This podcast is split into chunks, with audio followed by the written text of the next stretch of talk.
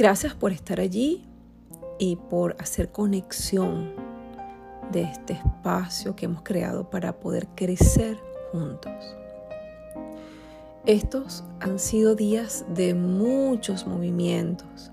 En algunas personas ha ocasionado alegrías, libertad, tranquilidad, inquietud, rabia, desespero y hasta una gran molestia consigo mismo.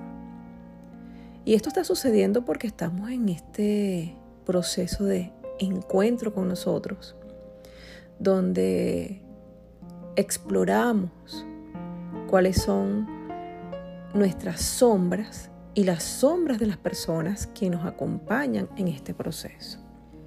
Nosotros acá en casa pues nos hemos permitido cada quien vivir en su espacio y explorar qué hay que modificar.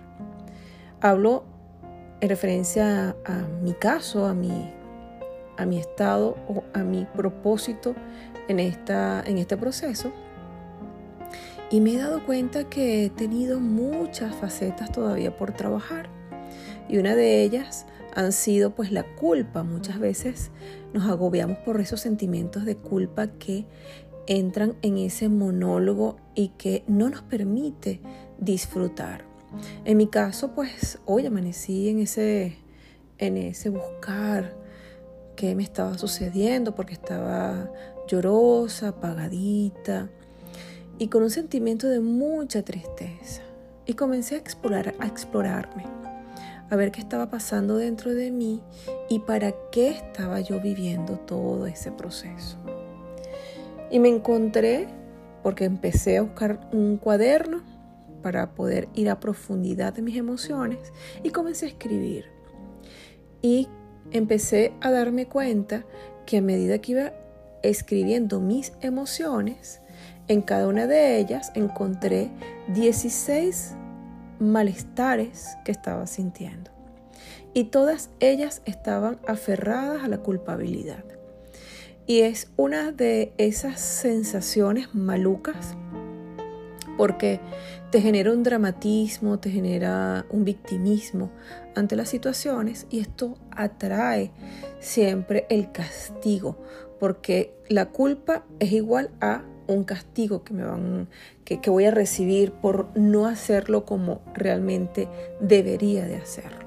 Y ese debería de mm, lo coloco como enfático porque es un debería que eh, quizás nosotros mismos a través de las circunstancias comenzamos a mm, colocarnos y a tildarnos de que debería hacer esto, debería hacer lo otro y perdemos realmente nuestra esencia.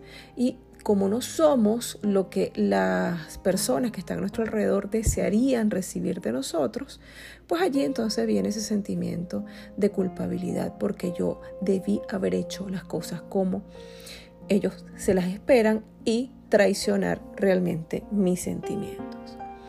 Y explorándome pues me encontré con esas, esas 16 razones en las cuales comencé a darme cuenta de que estaban allí ocultas, ¿ok? A pesar de que trabajo con todo lo que son las emociones, pues también soy un ser humano y también me exploro a diario porque me gusta observar en mí por qué reacciono algunas veces de una forma y por qué reacciona en otras ocasiones de otra forma.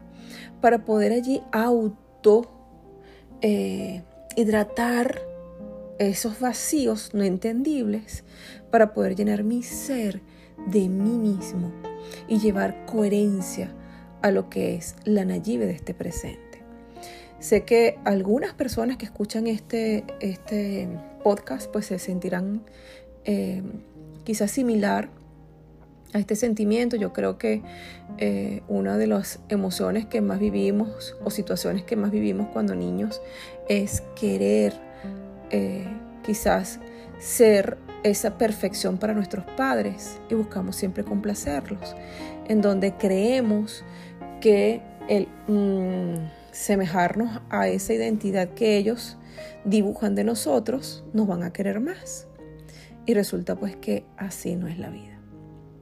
Y eso ha sido este autoconocimiento. Hoy reflexionando de cada una de esas situaciones que estaba yo plasmando, tomé la determinación de hacerlo diferente.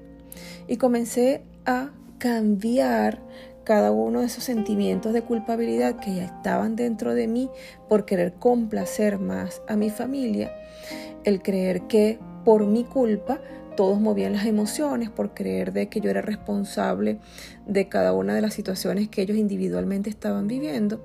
Y allí empecé a tomar conciencia de que soy responsable solamente de mis emociones, de mi proceso, y que solamente en mí tengo el poder de cambiar esos sentimientos para ahora focalizarlo de manera positiva hacia mi propio ser. Ciertamente, a medida que iba enumerando ese cambio, esa transformación de manera positiva, empecé a darme cuenta que mi estado emocional comenzó a cambiar, comenzó a ver la vida diferente, porque allí volví a entrar en esa coherencia quitarme ese traje de culpabilidad que había adherido eh, probablemente por todo lo que viví en mi infancia y que ahora tengo conciencia de que puedo hacerlo diferente. Es importante que si esta información pues te llama la atención y quisieses hacerlo, simplemente tómate un tiempo, explórate tú. Todo lo que ves afuera simplemente lo ves bajo la mirada de lo que te han inculcado y que nuestro subconsciente trabaja más por esa, parte eh, eh, quizás em, de miedos, de áreas de confort, de mm, querer estar adherido a lo que es el clan familiar y muchas veces nosotros lamentablemente pues nos dejamos a un lado por querer complacer.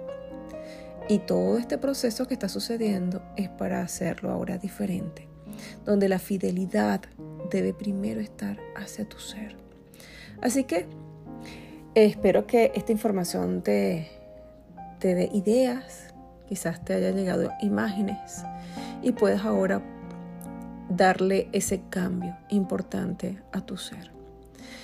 Una de las cosas que casi siempre hago antes de acostarme a dormir es abrazarme, agradecer lo vivido en el día y coloco música suave, tenue, donde comienzo allí a visualizarme en lo que sí quiero. Y entro en la profundidad de esa visualización en donde me permito elegir con conciencia mi vida.